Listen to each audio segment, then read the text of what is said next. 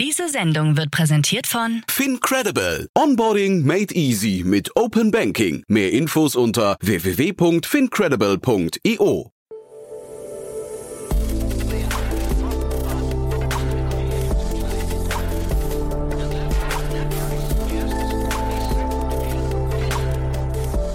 Startup Insider Daily. Herzlich willkommen zu Startup Insider Daily. Mein Name ist Jan Thomas und heute mal wieder, wie so oft, ein Thema, das heute auch erst veröffentlicht wurde, also eine News, die heute rausgekommen ist. Ich spreche mit Richard Bierich, dem CEO und Co-Founder von Juicer.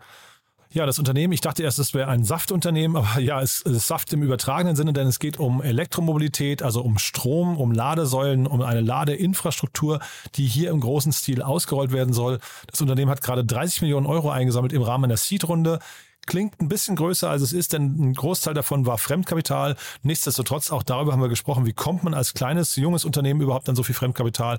Und ähm, ja, 30 Millionen, also 31,2 Millionen Euro, um genau zu sein, ist wirklich eine stattliche Hausnummer in einem Markt, der ja, glaube ich, gerade erst so richtig aufbricht. Deswegen lange Rede, kurzer Sinn. Hier ist Richard Bierich, der CEO und Co-Founder von Juicer. Werbung.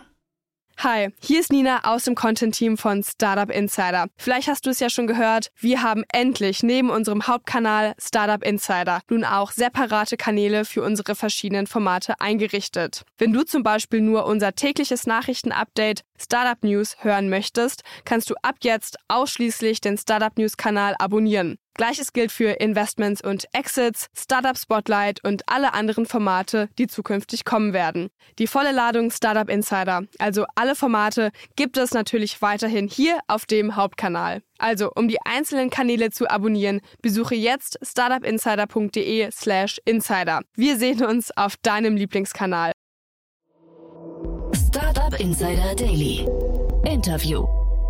Cool, ja, ich freue mich. Richard Bierich ist hier, CEO und Co-Founder von Juicer. Hallo Richard. Hi Jan, grüß dich. Schön, Ja. dass ich hier sein darf. Ja, freut mich. Der Anlass ist ja, der Anlass ist es ja wert. Also herzlichen Glückwunsch erstmal zu dieser phänomenalen Runde.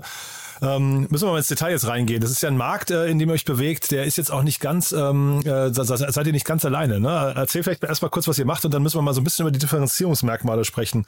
Warum ihr jetzt so eine große Runde auch äh, raisen konntet. Sehr gerne. Ja, ähm, also wir haben bei Juice eine End-to-End-Ladeplattform gebaut. Äh, das heißt, wir decken im Prinzip die ganze Value Chain, äh, Wertschöpfungskette in der Elektromobilität ab. Das heißt, auf der einen Seite haben wir eine Plattform entwickelt, mit der Elektrofahrer Zugriff auf über 330.000 Ladestationen in ganz Europa haben. Das heißt, gibt es eine App, die sich der EV-Fahrer runterladen kann und hat somit nur ein Medium, womit er dann Zugriff auf diese große Ladeinfrastruktur hat. Und auf der anderen Seite haben wir auch eine eigene Hardware entwickelt, ähm, womit wir auch unser eigenes Ladenetz aufbauen und haben somit auch ein eigenes Ökosystem, was wir darstellen können. Mhm.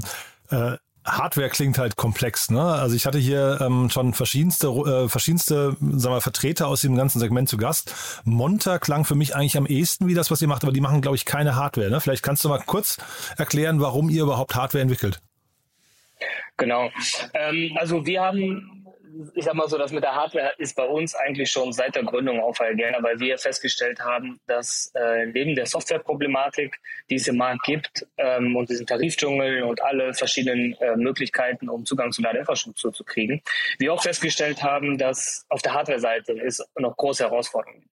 Auf der einen Seite ist das Thema Verfügbarkeit. Äh, wir wissen ja alle, ähm, dass eigentlich das, die meisten Bedenken der Leute ja darin liegen, dass sie sagen, das Ladenetz ist zu klein. Ich weiß nicht, ob ich überall äh, genug Ladeinfrastruktur finde und aufladen kann. Ähm, was natürlich viel damit zu tun hat, dass die Hardware, Hardware zum, zum Teil einfach sehr kostenintensiv ist, die es aktuell im auf der anderen Seite haben wir auch festgestellt, dass das ganze Thema Zuverlässigkeit und User Experience an Ladeinfrastruktur, dass es da noch große Herausforderungen gibt. Und da haben wir einfach gesagt, okay, wenn man wirklich da die beste, das beste Ladeerlebnis am Ende des Tages liefern muss, muss man einen ähnlichen Ansatz fahren, den Tesla gemacht hat. Äh, wir sind neben Tesla einer der einzigen, die wirklich die Hardware komplett neu gedacht haben, von bis hin zum Transistor. Transistor. Das heißt, wir haben alles komplett in-house entwickelt, auf einer eigenen Softwarearchitektur, ähm, die ganze Hardware komplett in-house entwickelt und können somit äh, das beste Ladeerlebnis am Ende des Tages liefern, weil es in einem Ökosystem dargestellt wird, mit unserer eigenen Softwarearchitektur. Mhm, aber halt Software, Hardware, dann müsst ihr irgendwie Nutzer akquirieren, ne? ihr müsst irgendwie, äh, keine Ahnung, immer aktuelle Daten haben und so weiter und so fort. Also es ist ja extrem komplex. Warum tut man sich das an? Äh, auf den ersten Blick scheint es komplex zu sein. Ähm, für uns, aus unserer Perspektive, ist es eigentlich die äh, logische Schlussfolgerung von Anfang an gewesen. Ähm, weil wir, und das ist eigentlich das, was uns jeden Tag antreibt, ist, dass wir wirklich sagen, wir möchten mit dem, was wir tun, ähm, die, die, sag mal, äh, die Ausbreitung der Elektromobilität und das Durchsetzen, das Elektromobilität durchsetzt, ähm, beschleunigen. Und das geht halt nur, wenn man wirklich auf diesen beiden Seiten das Laden für den Endkunden so einfach wie möglich macht. Mhm. Kunden, die heute Benzin und Diesel fahren, die sind ja erst einmal, wenn es um neue Technologien geht, das ist ja ganz normal bei uns Menschen, dass wir erstmal skeptisch dem gegenüber sind. Und unsere Aufgabe, und das sehen wir eigentlich als unsere große Herausforderung, den Menschen zu zeigen, dass Laden einfacher und komfortabler ist als Benzin und Diesel fahren und dadurch der Umstieg sich dann ergibt. Und dafür muss man, und das ist eigentlich der Ansatz, den wir gesagt haben, wirklich das Ganze von Scratch, von Zero neu denken. Und das hat Tesla gut bewiesen ähm, in ihrem eigenen Ökosystem und wir wollen einfach nur mal zeigen, dass es auch als offenes Modell funktioniert, wo jeder Zugriff drauf hat. Das heißt, Tesla ist für euch äh, kein, ich sag mal, Teilnehmer eures Ökosystems?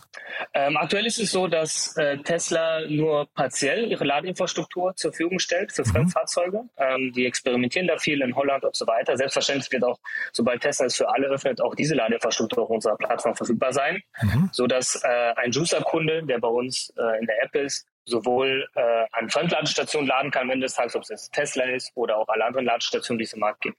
Oder halt auch in unsere eigenen. Mhm. Wer zahlt euch denn für diese Aufklärungsmission? Jetzt hast du gerade gesagt, ihr müsst den, quasi den Endkunden müsst ihr, müsst ihr erklären, dass eigentlich der Wechsel ähm, leicht fallen könnte, aber wer, wer, wer zahlt das? Wer, was ist euer Geschäftsmodell? Also auf der einen Seite, das ist eigentlich so der erste Punkt, dass wir sagen, äh, wir möchten erstmal diejenigen, die jetzt schon Elektrofahrer sind, äh, da das Leben nochmal vereinfachen, weil auch wenn man sich so die Statistiken anschaut und die Umfrage, ähm, der unter den Elektrofahrern, da gibt es auch noch viel Unmut auch viel Unzufriedenheit, was auch den Zugang zur Ladeinfrastruktur betrifft. Das heißt, da sehen wir eigentlich unser, unseren ersten Schritt, da erstmal äh, die Leute von zu, äh, zu überzeugen, dass es auch einfache Lösungen gibt. Und ähm, da haben wir ein klassisches äh, Abo-Modell. Das heißt, es gibt bei uns drei Tarifpakete, die man buchen kann. Also wir haben ein Starterpaket für 29,99 im Monat, wo man äh, 50 Kilowatt laden kann, Kilowattstunden laden kann. Ähm, in ganz Europa, ob schnell oder langsam laden, spielt keine Rolle ähm, an welche Ladestation man fährt. Wir haben einen City-Tarif, äh, wo man 125 Kilowatt pro Monat laden kann. Das beschränkt sich nur auf langsam laden. Das kostet 59,99. Und unser großes Paket, das ist unser Freedom-Paket, mit dem man für 89,99 äh, bis zu 150 Kilowatt in ganz Europa laden kann, an schnellen äh, langsamen. Egal, wo man sich befindet. Ob man jetzt nach Spanien fährt, ob man jetzt nach Kroatien Urlaub fährt. Äh, man braucht eigentlich im Prinzip noch die Juicer-App. Mhm. Und das bedeutet so von, also vielleicht mal umgerechnet in Reichweite, wenn du sagst 150 Kilowatt? Ja, es kommt immer so ein bisschen darauf an, was für ein Fahrzeug man fährt und äh, was für ein Fahrverhalten man hat und okay. natürlich, wo man unterwegs ist. Ne? Also viele, die Elektroauto fahren, wissen, wenn man auf der Autobahn jetzt äh, mit Elektroauto 160, 180 unterwegs ist, da ist natürlich die Reichweite nicht mehr ganz so hoch. Ne? Aber wenn man davon ausgeht, dass ein Fahrzeug im Schnitt 50, 60 äh, Kilowatt Kapazitäten hat, äh, Batterien, ähm, dann kann man davon ausgehen, dass mit 150 Kilowatt so im Schnitt, wenn das Fahrzeug so eine Reichweite zwischen 300 bis 400 Kilometer hat und man äh, damit sagen wir, dreimal vollladen kann, dann kommt man da schon gut seine 1000 Kilometer. Mhm. Äh, bei, bei, so einer Reichweite. Und ist es wie bei den Banken, Überziehungszinsen, da wird es dann richtig teuer? Nee, das gibt es bei uns nicht. Ähm, also bei uns ist es bei den Paketen so, wenn man das Limit erreicht hat, äh, man kann das so am besten vergleichen mit dem Mobilfunktarif, den man so hat. Äh, wenn man das ein Limit erreicht, da kann man dazu buchen. Ne? Da sagt, ich brauche mhm. jetzt mal für diesen 125 Kilowatt oder ich brauche nur 100 Kilowatt, Kilowatt weil ich ähm, ähm, Kilowattstunden, weil ich irgendwo hinfahre. Äh, das ist bei uns relativ flexibel an der mhm. Stelle. Und die Finanzierungsrunde von euch, lass uns mal da durchgehen. Ähm, da fällt auf, also Teil dessen ist ja, oder der größte Teil dessen ist eine Fremdkapital, ähm, ähm, was ich, Zuschuss oder ähm, Fremdkapitalteil. Genau. Äh, wie kommt das denn eigentlich? Was ist denn bei euch der Fremdkapitalbedarf? Ähm, also der Fremdkapitalbedarf ist im Prinzip der Aufbau der Ladeinfrastruktur. Also wir haben ja unsere eigene Hardware entwickelt und jetzt mhm. geht es in die Phase des Rollouts. Mhm. Ähm, unser, unser Geschäftskonzept dahinter ähm, oder unser Angebot, was wir unseren Kunden machen, ist, dass wir kostenlos den Ladepark vor Ort aufbauen. Das haben wir jetzt ein Beispiel mit einem bekannten äh, Retailer starten wir jetzt demnächst, ähm, wo wir knapp zehn Ladepunkte installieren ähm, auf dem Parkplatz. Das heißt, wir kümmern uns um die Installation, äh, wir kümmern uns, wir finanzieren die Wartung, wir bauen den Ladepark auf, wir kümmern uns um den Customer Support, äh, wir machen die Vermarktung der Ladestation. Das heißt, der äh, B2B-Kunde oder der Inhaber der Fläche muss sich eigentlich um nichts kümmern, profitiert einfach an der Stelle vom, vom Umsatz der Ladestation zum Teil und natürlich von einem zusätzlichen Traffic, den wir generieren. Ne? Weil Kunden fahren dahin, wollen laden und gehen im Idealfall dann noch, noch shoppen oder ins Hotel oder ins Kino, was auch immer. Und das ist eigentlich so der große Benefit. Und dafür brauchen wir natürlich Kapital, um diese Infrastruktur zu finanzieren, diesen Aufbau. Mhm. Da hatte ich hier schon mehrere, ähm, was nicht, Vertreter aus diesem Ökosystem zu Gast, aus diesem, aus diesem äh, Sektor, die gesagt haben, die guten äh, sag mal, die guten Plätze für Ladeinfrastrukturen sind eigentlich alle schon weg und be belegt. Diese kommen entweder von den Tankstellen selbst oder, oder eben, äh, da haben sich dann zum Beispiel bei den, ich weiß nicht, Supermärkten und so weiter auf den Parkplätzen, da haben sich schon äh, relativ viele drum gestritten. Wo, wo findet ihr jetzt noch Spots, die attraktiv sind? Ich würde äh, das Gegenteil behaupten. Ich würde okay. sagen, es gibt noch Unmengen an attraktiven Spots. Äh, das, also, wenn dem so wäre, dann würde man ja irgendwo rausgehen und feststellen, dass eigentlich an jeder Ecke gefühlt 100 Ladestationen sind. Man muss sich einfach nur vorstellen, dass wir allein in Europa zukünftig bis 2030 äh, zwischen zwei bis drei Millionen Ladepunkte brauchen, je nachdem, welche Analysen man zugrunde legt. Ähm, und wir gerade mal in Europa knapp 400.000 haben. Das war so mein letzter Stand, 450.000, so um den Dreh. Da ist noch viel, viel, viel Bedarf. Und äh, wenn ich mich so umschaue, ähm, klar, es gibt man muss immer unterscheiden zwischen langsam und Schnellladen. Schnellladen mhm. lebt natürlich von Knotenpunkten an mhm. Autobahnen etc. Mhm. Da versucht man sich natürlich aufgrund der teuren Hardware äh, im Schnellladebereich auf extrem äh, populäre Plätze einfach zu platzieren. Aber im äh, Langsamladebereich, da wo wir uns jetzt im ersten Schritt drauf fokussieren, gibt es unglaublich viel Bedarf. Also wenn man allein an einem typischen ähm, Parkplatz vom, vom Einzelhandel fährt, wenn es da im Schnitt 200 Parkplätze gibt, dann stehen da manchmal ein oder zwei Ladepunkte.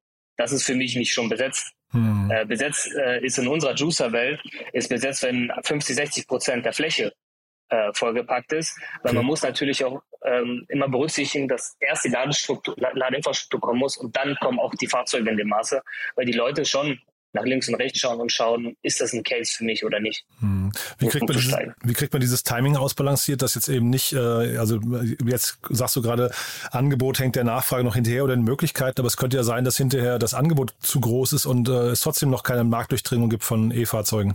Ähm, das sehen wir nicht. Also wenn man sich allein die Zulassungszahlen jetzt schon anschaut und äh, klar, es ist natürlich jetzt ein bisschen gebremst durch äh, die verschiedenen Effekte, die wir jetzt am ökonomischen Markt einfach haben, Inflation mhm. etc. Mhm. Aber wenn man sich einfach die Zulassungszahlen anschaut, sieht man, dass es dort extrem hohe Wachstumsraten einfach gibt ähm, und wir gar nicht so das Problem darin sehen. Das heißt, ähm, die Aufgabe ist es, da jetzt mitzuhalten und auch im Idealfall so ein bisschen im Wachstum dort auch zu einzuholen äh, um noch mehr Leute zu überzeugen. Weil irgendwann, wenn man da nicht mithält, die ganzen Probleme auftauchen, ähm, wir müssen ja 80 Prozent der normalen äh, User überzeugen. Ne? Also jetzt nicht jemand, der wirklich deckaffin ist, der steigt ja vielleicht schneller rum, aber ähm, wir wollen ja auch die, die jetzt heute noch immer skeptisch drüber äh, auf das Thema schauen, die überzeugen. Und deswegen müssen wir da schneller einfach sein. Und ähm, da ist natürlich die entscheidende äh, Herausforderung, wer schafft es kap kapitaleffizient, ähm, das aufzubauen weil man muss natürlich auch die Phasen, die man jetzt hat, ähm, halt mitgehen. Aber wir sehen da auch sehr gute Auslastung aktuell im Markt von Ladeinfrastruktur. Also es ist eher das Gegenteil der Fall. Und Stichwort Kapitaleffizienz, also wir, wir sprechen von dem Hintergrund einer 31,2 Millionen ja, Finanzierung, wie gesagt, davon 25 Millionen Euro äh, Fremdkapital, das heißt 6,2 Millionen Euro äh, Eigenkapital. Wie weit kommt ihr mit dem Kapital? Also wir können uns auf jeden Fall erstmal, was das Thema Fundraising betrifft, erstmal zum Glück auf das operative Geschäft jetzt konzentrieren. Wir mhm. müssen jetzt, äh, ist es, also ich sag's, ich formuliere es mal so, es ist immer davon abhängig, ähm, wie wir an welchen Stellen ähm, investieren wollen, äh, auch von der Geschwindigkeit. Wir machen es natürlich gewissermaßen auch davon abhängig, wie sich das ganze Marktumfeld entwickelt. Ähm, aber wir haben jetzt, wir sind damit erstmal gut ausgestattet, um es mal so zu formulieren. Also wir müssen jetzt nicht irgendwie nächstes Jahr raus, als Beispiel. Mhm. Das ist Nee, weil das klingt ja so, ihr habt viel vor, ne? Wenn man dir jetzt gerade zuhört, da, da fallen ja wahrscheinlich auch ein paar Invest, äh, Investitionen noch an. Ähm, vielleicht, vielleicht kannst du nochmal diese Relation zwischen Eigen- und Fremdkapital erläutern, weil das finde ich für so eine frühe Runde relativ viel Fremdkapital, oder? War das leicht? Äh, tatsächlich ähm, war das Fremdkapital äh, auch gar nicht so die große Herausforderung, weil der Investment Case an sich ist super attraktiv für Fremdfinanzierer. Wir sprechen hier über Ladehardware, das heißt, es ist jetzt ja kein Laptop, den wir finanzieren, der in drei Jahren vielleicht keinen Wert mehr hat, sondern wir sprechen hier von Ladeparks.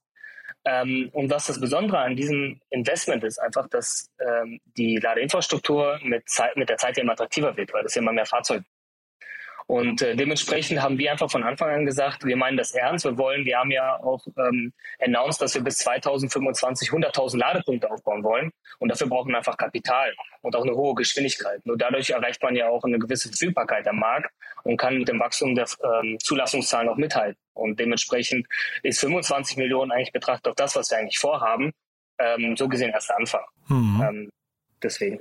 Ja, nee, aber genau, weil ihr ja noch relativ früh seid, dachte ich, da, da ähm, ist jetzt auch nicht jeder Kapitalgeber total, ähm, da sitzen, sitzen die, die Dollar und Euro nicht ganz locker. Ne? Deswegen dachte ich, da fehlt ja noch ein bisschen der, der Proof of Concept bei euch. Ähm, lass mal vielleicht noch mal kurz durch die ähm, äh, anderen Investoren gehen. Also Vector, Vector Venture Capital kannte ich auch nicht und 2BX, wenn ich es richtig ausspreche. Vielleicht magst du mal kurz erzählen, mhm. ähm, wer die sind und wie die zu euch passen.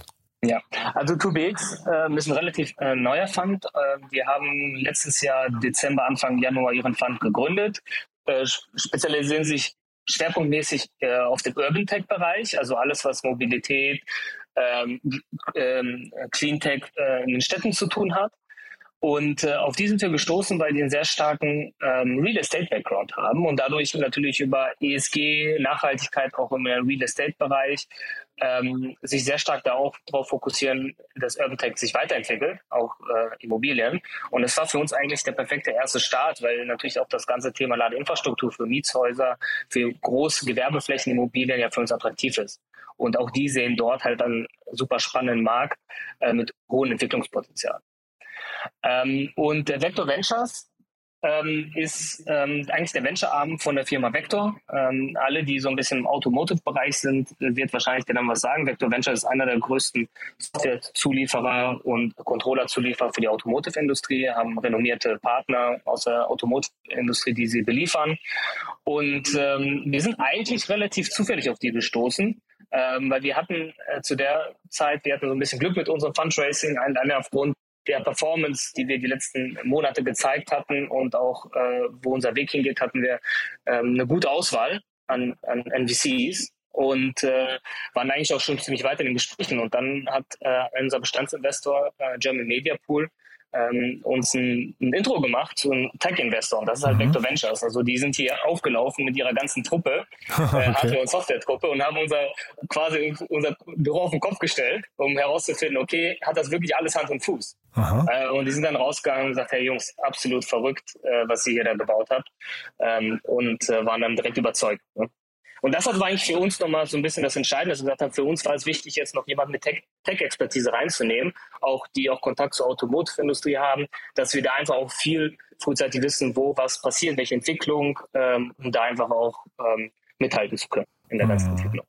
Ja, und German Media Pool ist ja auch vielleicht nochmal wichtig. Äh, Dennis Arling war hier auch schon zu Gast ähm, und hat den, den äh, German Media Pool Venture Arm vorgestellt. Das ist ja eigentlich also schwerpunktmäßig ein, äh, ich sag mal, aus Media for Equity Bereich kommender ähm, VC, die aber jetzt auch noch einen anderen Arm aufgebaut haben. Wie passen die zu euch? Ist das quasi nochmal der Teil, der dann ähm, euch bei der Kundenakquise helfen soll? Exakt. Also die haben ja bei uns ähm, mit ihrem ersten Fund investiert, also nicht mit Media for Equity, sondern äh, wirklich mit Cash aus mhm. ihrem ersten Fund. Ähm, das war für uns eigentlich die perfekte Ergän Ergänzung ähm, zu unserem VC-Portfolio, die bei uns investiert sind, weil wir haben auf der einen Seite ähm, Vector Ventures mit, mit Tech-Erfahrung, also mit Tech-Background. Wir haben 2BX mit Real Estate etc.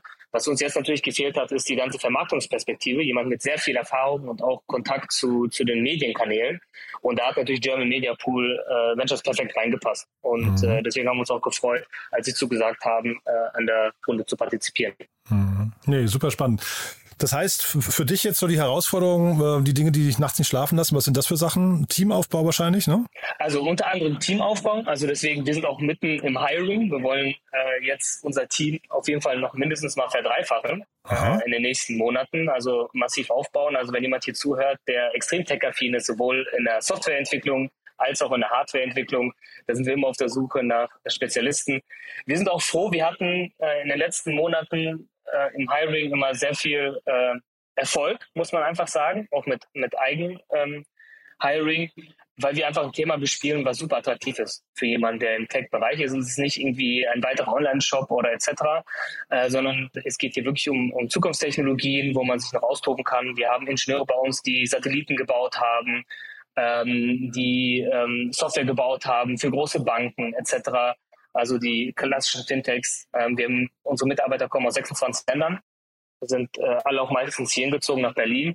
Das ist einmal eine Herausforderung, also wirklich das Team weiter aufzubauen.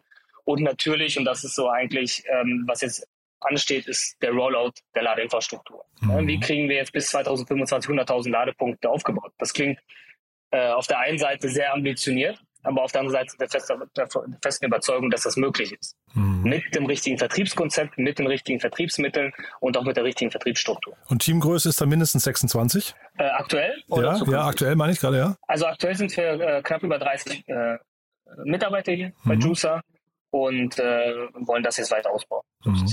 Und ihr sitzt in Berlin, ihr sucht Leute in Berlin oder auch remote? Ähm, also in der Regel suchen wir äh, weltweit. Also wie gesagt, bei uns äh, arbeiten Leute aus Brasilien hingezogen nach äh, Berlin, aus Argentinien, aus Italien. Mhm. Aber die sind also alle nach Berlin gezogen dann, ja?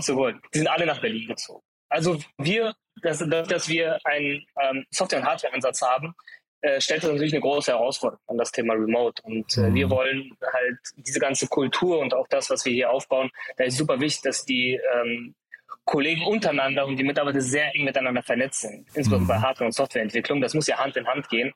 Ähm, und deswegen ist es da schon wichtig, dass man hier vor Ort ist. Mhm. Und sonst, wer kann sich noch bei euch melden? Ich überlege gerade, wahrscheinlich irgendwie Besitzer mit spannenden äh, Locations für Ladeinfrastrukturen, ne, wahrscheinlich, oder? Oder wer darf sich noch melden? Ja, genau. Genau, also auf jeden Fall ähm, größere Ketten, ähm, ob es jetzt eine Kinokette ist, äh, Gastronomie, alles ist äh, möglich, aber auch äh, Small Medium Businesses. Also wenn man bei uns auf die Webseite geht, da wird es auch den nächsten Angebot gibt, geben für kleinere äh, Geschäfte. Also wenn ich jetzt ein gut gut geführtes Restaurant habe oder ich habe jetzt nur ein oder ein Hotel, dann werde ich auch in den Genuss kommen, ähm, die Juicer-Hardware zu kriegen. Mhm. Dann wird es ein separates Angebot geben, was etwas abgewandelt ist zu dem Angebot, was ich vorhin beschrieben habe, mhm. wo wir den gesamten Ladepark finanzieren. Super. Richard, also klingt sehr spannend. Glückwunsch nochmal zu der Runde. Haben wir für den Moment was Wichtiges vergessen? Ich glaube nicht. Ähm, ich würde gerade mal überlegen, ob da noch irgendwas wäre. äh, also was ich auf jeden Fall nochmal, vielleicht nochmal kurz erwähnen würde, ist auf jeden Fall nochmal meine beiden Co-Founder. Ähm, vielleicht um das Setup nochmal ein bisschen abzurunden. Ähm, ich bin natürlich nicht alleine hier, äh, der Juicer gegründet hat, sondern äh, auch mit meinen beiden Co-Foundern, Max Krollmann und Lukas Puls. Und äh, Max Krollmann ist ein absoluter Tech-Geek im Bereich Software. Und der kümmert sich im Prinzip um alles, was Software betrifft. Und Lukas äh, ist äh, nicht nur ein studierter Elektroingenieur, sondern wirklich ein Elektroingenieur durch und durch. Also der hat sich, glaube ich, mal einen kaputten Tesla gekauft, komplett wieder neu in Stand gesetzt, um herauszufinden, welche Technologie dahinter ist. Ähm, und nur in diesem Setup haben wir das bis heute wirklich so geschafft, das aufzubauen. Mhm. Ähm, wir haben wirklich ein sehr diverses Founder-Team und das macht uns, glaube ich, aktuell ähm, auch so dynamisch und so stark mit dem, was wir tun. Cool. Also Shoutouts an der Stelle. Danke, dass du da warst. Dann würde ich sagen, wir bleiben in Kontakt. Wenn es bei euch die nächsten Neuigkeiten gibt, sag gerne Bescheid, dann machen wir Follow-up, ja? Sehr gerne. Vielen Dank. Danke dir auch, Richard. Ne? Bis dann. Ciao. Ciao. Werbung Hi, hier ist Moritz, Marketing und Growth Manager bei Startup Insider. Wenn du über die verschiedensten Themen immer auf dem neuesten Stand sein möchtest, dann empfehle ich dir auf jeden Fall unsere Newsletter auszuprobieren. Von unserem täglichen Morning Briefing Startup Insider Daily zu unseren themenspezifischen Newslettern wie Krypto und Web3, Investments und Exits oder KI Kompakt bist du mit unseren Newslettern immer top informiert. Falls du interessiert bist, kannst du dich jetzt ganz einfach kostenlos anmelden und zwar unter startupinsider.de/slash insider. Startup Insider Daily, der tägliche Nachrichtenpodcast der deutschen Startup-Szene. Ja, das war Richard Bierich, Co-Founder und CEO von Juicer. Ein cooles Gespräch, finde ich. Ähm, bin mal sehr gespannt, wie es da weitergeht. Auf jeden Fall die Runde sehr beeindruckend. Und ja, vielleicht damit verbunden die Bitte an euch. Vielleicht kennt ihr ja jemanden, der uns noch nicht kennt. Empfehlt uns gerne weiter. Gerade das Thema Elektromobilität ist natürlich eins, das in aller Munde ist. Vielleicht kennt ihr ja jemanden, der sich speziell für diese Folge interessieren könnte. Dann, äh, ja, wie gesagt, empfehlt uns gerne weiter. Wir freuen uns hier immer über neue Hörerinnen und Hörer. Dafür vielen Dank an euch und ansonsten erstmal euch einen wunderschönen Tag und hoffentlich bis nachher oder bis morgen morgen. Ciao, ciao.